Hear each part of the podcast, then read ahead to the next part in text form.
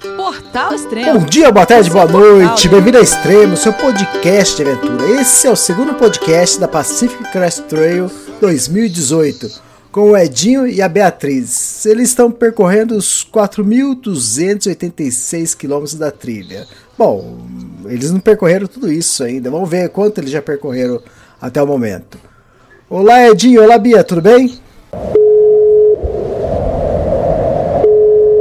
João, é você, meu filho? Alô, pai. Eu consegui. Eu tô no cume do Everest. Eu vi, meu filho. Te acompanhei tempo todo pela sua página Spot.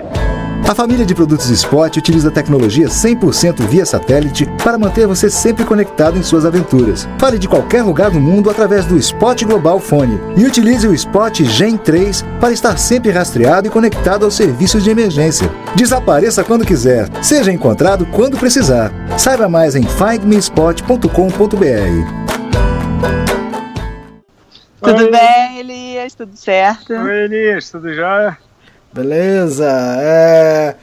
O primeiro podcast, onde que a gente gravou? Onde vocês estavam? Vocês, vocês lembram? A gente estava em Idlewild. Ah. Isso. E agora vocês estão com quantos quilômetros percorridos já? Agora a gente já percorreu 1130 e a gente está em Kennedy Meadows, o final do deserto. É, Tá, a gente está bem feliz que a gente terminou o deserto, que é uma etapa importante, isso aí já, já foi concluído. E agora é a ansiedade para as serras, né? Tá, vem cá, mas 1130 o quê? Milhas?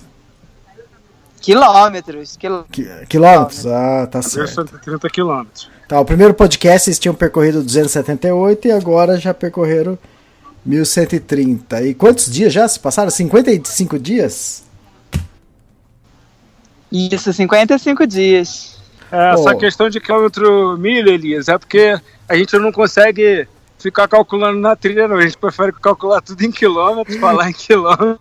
A gente acha uma placa em milha, a gente até comemora também, que festa a gente sabe fazer.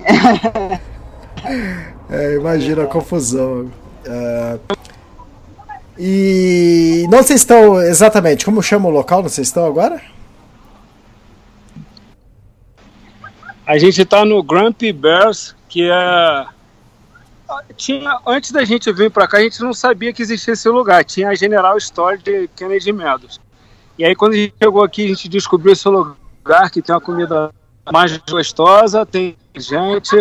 E a gente acabou decidindo ficar aqui, que é perto também da loja que tem aqui na região, que é a loja Outfitters, que que é o pessoal que fez um livro famoso que tem aqui sobre a PCT. Aí a gente foi lá, pegou dica, pegou algum equipamento que a gente precisa para a serra, e aí a gente está aqui recuperando energia, que amanhã a gente está. Ah, tá. É, exatamente o ponto onde vocês estão é, o- é o fim, é o fim do deserto, é isso?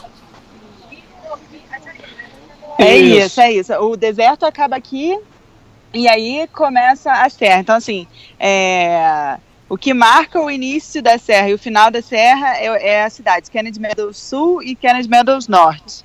Então, enquanto a gente estiver nesse trecho, a gente vai estar percorrendo a região das serras, que aí entra a aflição da, da altitude, vai mudar completamente a logística, né? Porque até aqui a gente estava mais preocupado com água, mas tinha muita cidade, a gente conseguia parar muitas vezes para fazer resupply caso precisasse. Lá não, lá a gente tem que estar mais organizado, pensar exatamente aonde a gente vai parar, as cidades são mais longe da montanha. Então é uma logística um pouquinho diferente do que a gente experimentou até agora. E também tem a questão do Bear Canister, que é um. Parece um, um balde pequeno onde a gente vai ter que colocar a comida. E aí hoje era dia aqui de conseguir colocar toda a comida dentro desse pote, encaixar na mochila. E, e suspender. É, aí precisa suspender esse pote ou não? Na verdade, eu vou colocar dentro da mochila, Elias. Do jeito que eu organizei, eu acho que vai caber. Que Não, eu, não, mas- eu coloquei um saco estanque. Pra Tá, mas- de noite. Não, não precisa não. Isso. Esse que precisa pendurar é quando é o saco. Ah, Tem tá, um entendi. saco que quando o bear canister não é obrigatório, você pode botar num saco para urso, para proteger do urso. Aí esse você pendura na árvore. Essa caixa não é necessário pendurar. Então a gente só coloca a comida e afasta ela da barraca. E, a- e ali, na verdade, o urso vai brincar com essa caixa, mas não vai conseguir abrir ela. Então vai ficar ali a nossa comida protegida, né? Tem uma travinha na tampa. É um, é um cilindro de mais ou menos, sei lá, 30 centímetros de altura. E aí a comida fica toda ali, aí o, o urso não consegue abrir, que ela tem uma trava. E aí a, a gente coloca a 50 metros da barraca e ele brinca com aquela com esse cilindro e não tem problema nem pra gente nem pra eles. Ah, a É, na tá verdade, falando- o problema pra gente é o peso, né? Só. É o peso e o volume que ela faz na mochila, não é? Pois é, pois é. É, também, o volume também é bem grande. É, vocês têm feito média por dia de. Do que que vocês têm feito? Anotado aí. Então, fala aí. Ah, entendi. Nessa parte do deserto, a gente estava com uma preocupação grande de fazer uma progressão. O que, que acontece? É, na- nos últimos cinco anos, eu competi Ultra Trail. E aí, dessa experiência da corrida de montanha, eu imaginei a nossa jornada aqui na PCT como um ciclo, um macro ciclo de 24 semanas. Sendo que nesse começo a gente procurou fazer um- uma evolução progressiva de distância e também considerando que a variação altimétrica influ- influenciou bastante nessa, nessa conta. Aí até agora a gente começou andando na faixa de 20 a 25 quilômetros, andando na faixa de 28 a- a 30 quilômetros. E aí a preocupação principal de data era em Kennedy Meadows antes do dia 1 de junho, que é o dia que o pessoal fala que a partir dessa data é bom de come- começar da questão da neve. Uhum. E aí a nossa média agora, estou achando aqui, a nossa média, ah, faltou atualizar os últimos dias, mas a da semana passada a média de dia andado estava dando 26,9 quilômetros e a média total, considerando pausa, estava dando 23 quilômetros. É porque, na verdade, a gente tem dias que a gente anda mais e tem dias que a gente para para descansar. Então, assim, levando em consideração que tem alguns dias que a gente vai na cidade comprar comida, fazer as coisas e acaba fazendo um zero, aí essa média cai um pouco quando ele soma tudo e divide. É. E aí nessa conta, a nossa média final para a gente conseguir terminar no, no nosso prazo era em, em torno de 26, 27 quilômetros por, de, por dia. E aí, pretendendo tentar manter essa média do jeito que está, agora no, na Serra, e aí depois correr atrás do prejuízo, no norte da Califórnia, Oregon e Washington. É que, na verdade, na Serra a gente vai parar menos do que a gente parou no deserto, mas talvez também a nossa média caia. O normal é, como é mais inclinado, a gente vai subir mais e vai descer mais, a gente vai fazer mais devagar. Então já é esperado que a gente diminua um pouquinho a quantidade de quilômetros dia, mas que também depois lá em Oregon vai ser bem mais rápido, pelo que todo mundo fala aqui, pelo nosso condicionamento e tudo mais. Em Oregon a gente vai estar muito mais habilitado para fazer tudo mais rápido, né? Eu- Errado, Elisa, é 21,6 que está aqui da semana passada, a média total. A média total. Ah, Tá, tá ótimo. E falando nisso, é... vocês estavam falando que não tava muito calor, a trilha e. Mas vocês pegaram neve na trilha também, é isso? Então, foi uma doideira essa questão do, do- da temperatura, porque a princípio a gente achava que ia ser calor todos os dias. Efetivamente não foi. Assim, a gente pegou muito mais do que calor. Mas a gente pegou um dia, conta aí, amor. Na verdade, aquele dia que a gente falou com você, no dia seguinte a gente ia sair, aí tinha um amigo nosso bem experiente de trilhas, falou pra gente dar uma checada no tempo e que tinha previsão de neve. A gente olhou, o dia tava nublado, a gente, ah, não, não acredito, vai nevar aqui no, No deserto, né? Aí a gente foi tomar um café, na hora que a gente tá dentro do café, olhou pra janela assim, tava nevando fora. Cara, putz, não vai, vai rolar. E aí, é, aí esse mesmo amigo achou a gente nesse café, falei, ah, falei com você, o tempo tá ruim. É, tem um hoje que tá vindo me buscar, vamos lá pra casa deles, e amanhã cedinho ele a gente na trilha. Aí a gente foi pra trilha, aí esse dia, no dia seguinte da neve, aumentar a temperatura. Isso era perto do São Jacinto, que é uma das montanhas mais altas daquela região. A gente desceu do Rio do São Jacinto. Inclusive foi o dia mais duro para mim. Daqui a pouquinho a gente fala sobre a questão do tênis que a gente trocou lá. E aí no dia seguinte a gente a gente dormiu no, perto do Cume de São Jacinto, desceu, aí dormiu de novo. No outro dia, Elias, eu me arrependi de ter falado pra você que no deserto não fazia calor. Nossa, fez muito calor, muito, Muito. calor. Foi assim, impossível. A gente normalmente é o dia inteiro, a galera que não aguenta, mas como a gente é carioca, tá acostumado com calor, a gente só dá meio-dia, uma hora, não tem problema. Mas esse dia, quando começou a dar tipo 11 horas, eu, pelo amor de Deus, uma sombra, não tinha sombra, e foi perra. Nossa.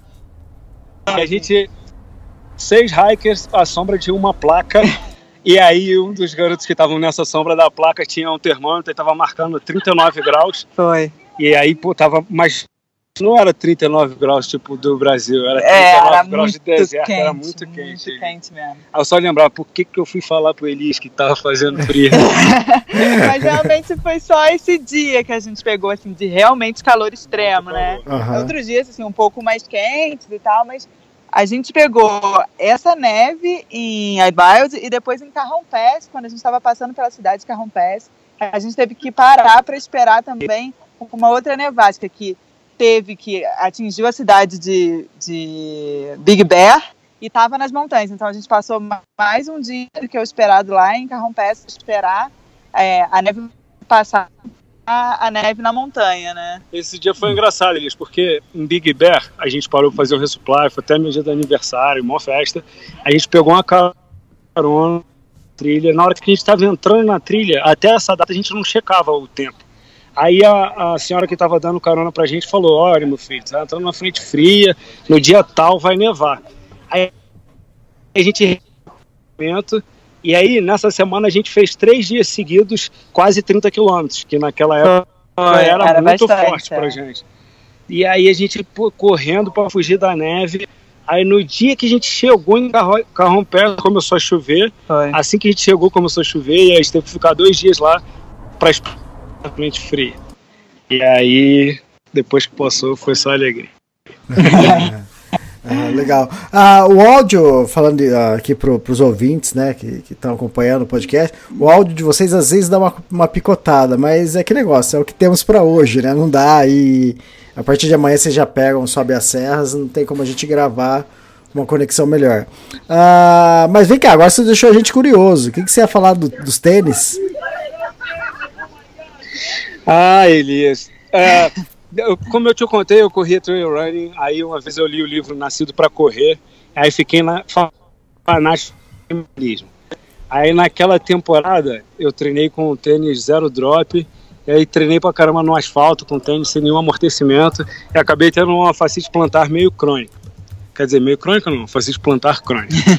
Quando chegou aqui, aí eu vim com um tênis que eu corria no Brasil, no asfalto, um Brooks. E o tênis no asfalto estava super funcionando. Aí chegou aqui na trilha, a sola começou a ficar ruim. E aí a gente achou uma loja na, perto da entrada de Warren Springs e só tinha o tênis Ultra, que é um tênis que geral fala aqui na trilha que é bom e tal, confortável. A gente experimentou, de fato era confortável, resolveu tentar. E a gente comprou em Warren Springs.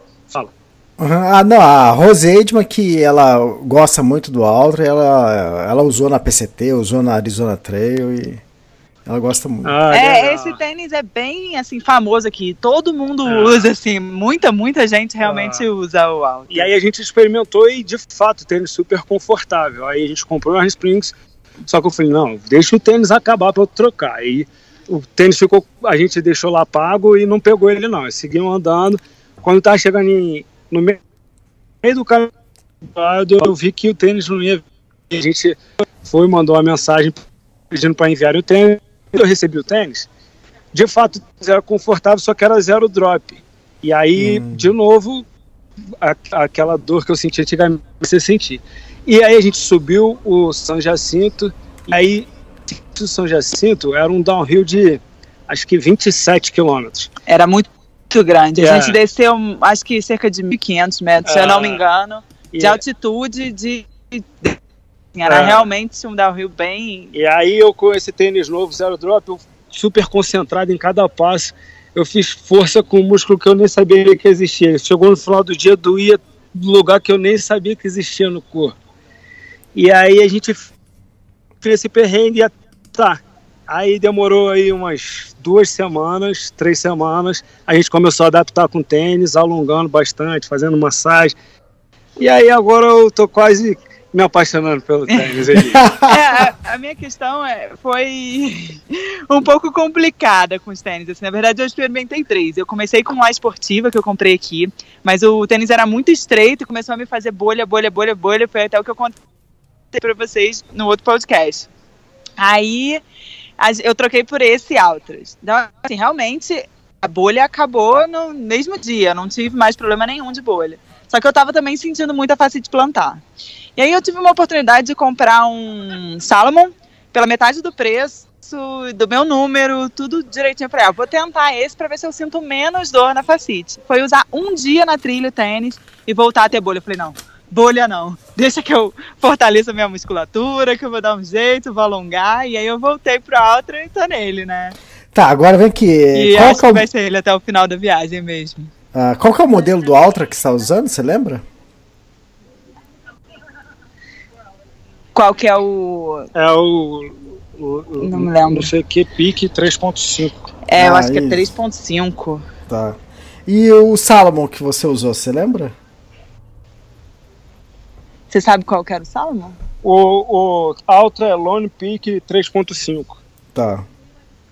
É, o, o Salomon eu não sei, mas o, o negócio do Salomon é que ele também é estreito. Na verdade, é o meu estreito. pé é largo. E- Aham. é, Isso. O problema, na verdade, não foi o tênis. Eu acho que o problema é o nosso é o pé. É, exato. Tem que botar na. A gente tem o pé largo e aí pra andar todos os dias, uma coisa é assim, eu treino com, esses, com essas marcas no Brasil e eu não tenho problema nenhum. A questão toda é que todos os dias você tá andando 20, 30 quilômetros, se o tênis não for realmente muito largo, muito confortável, ele não dá, dá bolha e Ah, dá um monte de problema, pelo menos da gente, né? É, tem um monte de gente que usa essas outras marcas que não funcionaram para Bia. E Ah. aí, no, no nosso caso, que não funcionou. né? Ah. Então, o, e tem um lance também, que vocês já estão caminhando a mil quilômetros, quer dizer, o pé tá mais inchado, tá maior o pé, né? Pois é. É, também tem essa um questão. monte de questões envolvidas, né? Não é fácil caminhar todos os dias, essa Exatamente. quilometragem toda. né? Até Eu- antes de me adaptar mesmo, um amigo perguntou se eu queria trocar de tênis. Eu falei assim: não, o tênis eu não troco, eu vou continuar com esse aqui. Nem que eu não goste 100%, o medo de trocar e não funcionar e ficar no perrengue é melhor esse aqui mesmo. Exatamente. Eu uso, é, normalmente, eu sempre usei, até o ano, quer dizer, até, ano, até julho do ano passado eu usava 41. E aí eu comecei a testar um, o Speed Cross 4 da Salomon. E usando 41, isso só para teste, para treino. Aí quando eu fui fazer a trilha de 450 km da Kungsleder, eu usei um número maior da, do Speed Cross, o número 42. E era folgado, e era folgado, sobrava na frente, na, na lateral um pouco. Quando eu tava terminando a trilha, o tênis já, já mal conseguia colocar ele com a meia, entende? Então eu já percebi que eu precisava de um número maior Aham, ainda. É. Então, imagina vocês que já caminharam mil É, quilômetros. e a cada etapa, né? Pois é. É, de fato, aqui a gente também tá com tênis um número maior. Só que aí que eu acabei comprando um muito maior, Elis. E aí, a solução que a gente encontrou foi comprar uma palmilha e aí usar com duas palmilhas. Eu tô usando a palmilha original do tênis e uma palmilha super, que é uma palmilha que eles têm aqui. E aí ficou justo no pé, feito Ah. assim, sobra espaço no dedo, na frente, não fica sambando no pé Uhum. e ficou confortável. Bem gostoso mesmo. Tô, tô feliz. Agora, tá, agora ele tá feliz. E aí, mais, mais alguma coisa da trilha? Ah, tem o trail name da Bia. Ah, é, tem o trail name? name, A Já. gente fez uns amigos aqui. é, e aí ele botou meu trail name como Paradise. E aí eu fiquei super feliz que ele falou que era por causa do, do- da energia. É, na verdade, toda vez que esse, esse pessoal encontra com a gente, a gente tá rindo. Aí encontrou com a gente no mau tempo, a Bia tava rindo. Encontrou a gente no bom tempo, a Bia tava rindo. tava rindo. E aí, sempre que a gente fala do Brasil, a gente fala dos que a gente tem, das montanhas que a gente tem, dos hackers. E aí, às vezes, a gente mostra foto de lugares que a gente visita no Brasil. Aí ele falou que na cabeça dele o Brasil é o paraíso e a gente vive sempre no paraíso e o nome da Bia tinha que ser Paraíso.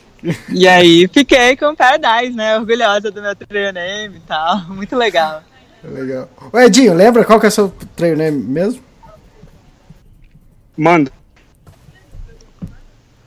Mandela. Você Ele fez é um. Mandela. Nelson Mandela. Você, o que, que você fez e colocou na trilha aí? Você fez um. Ah, sim, você viu a foto lá. né? Vi, vi. Que na casa de Luna, que é um lugar que a gente ficou, é tipo um- uma casa de trail range que hospeda as pessoas, eles têm essas pedras e naquelas pedras e tem uma bancada cheia de tinta e pincel. E aí as pessoas pintam alguma mensagem para deixar lá.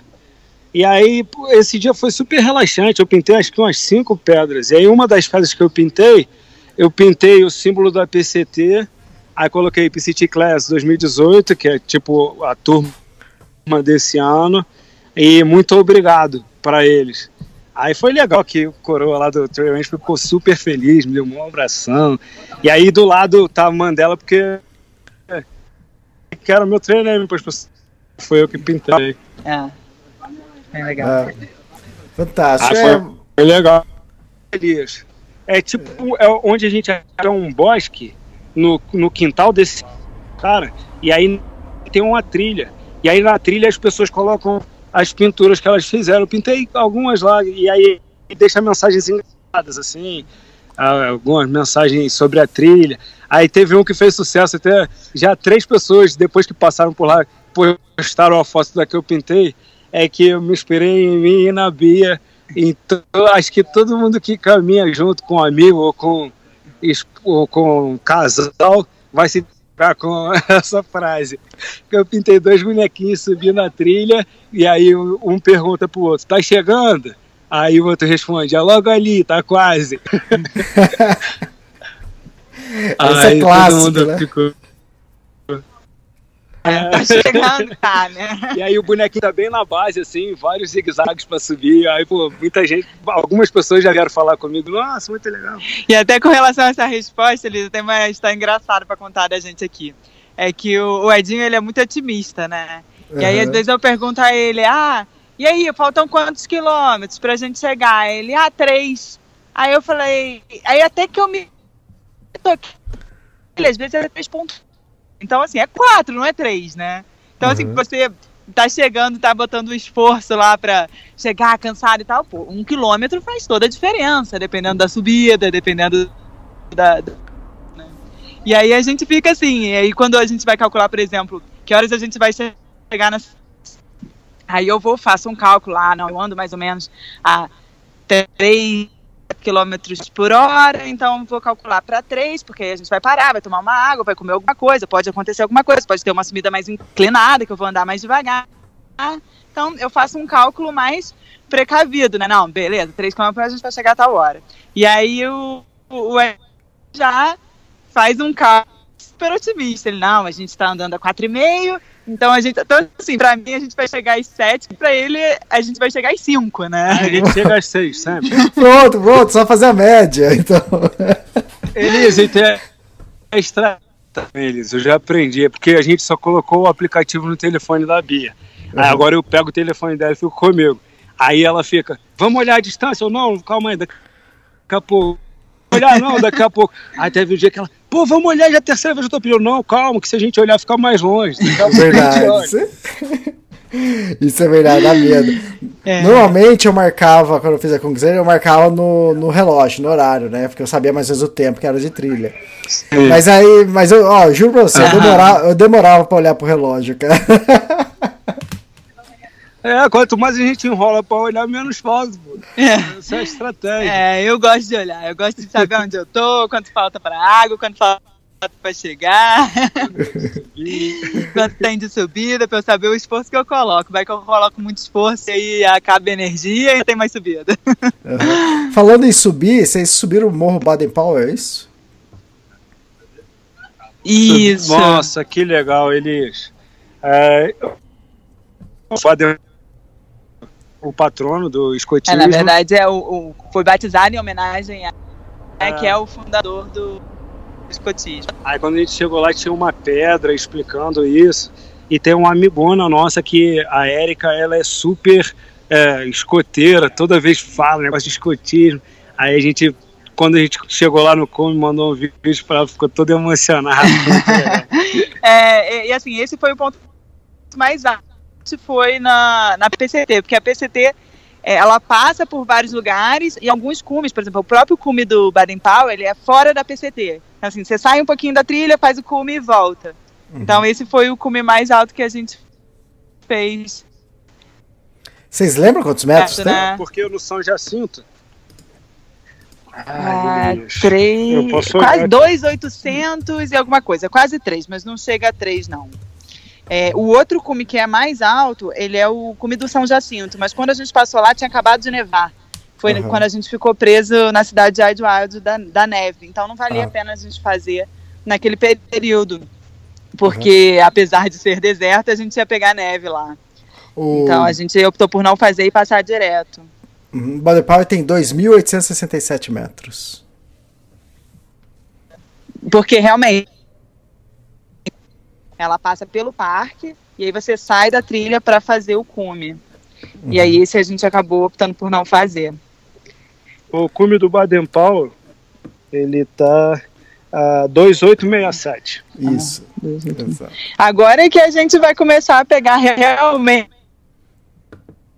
altitude.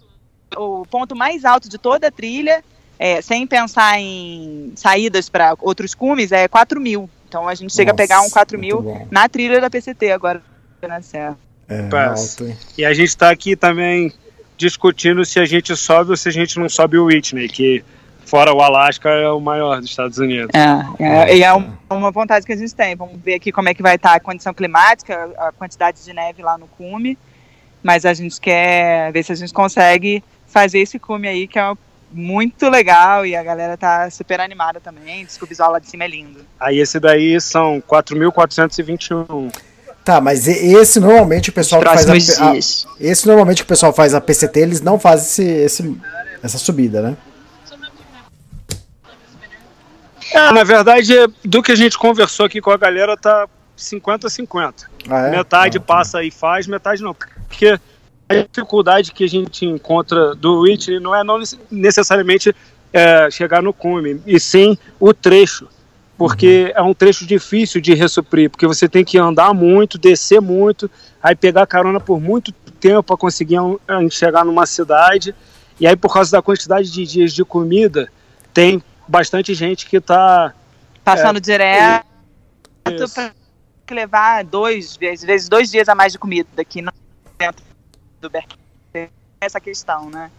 Então a gente está aí a gente vai tentar. Se a comida der, se for suficiente, a gente conseguir fazer num pace que dê tempo da gente fazer o Whitney, a gente faz. Se não, vai ficar para a próxima vez, né? É, nossa ideia inicial é, é, tentar fazer.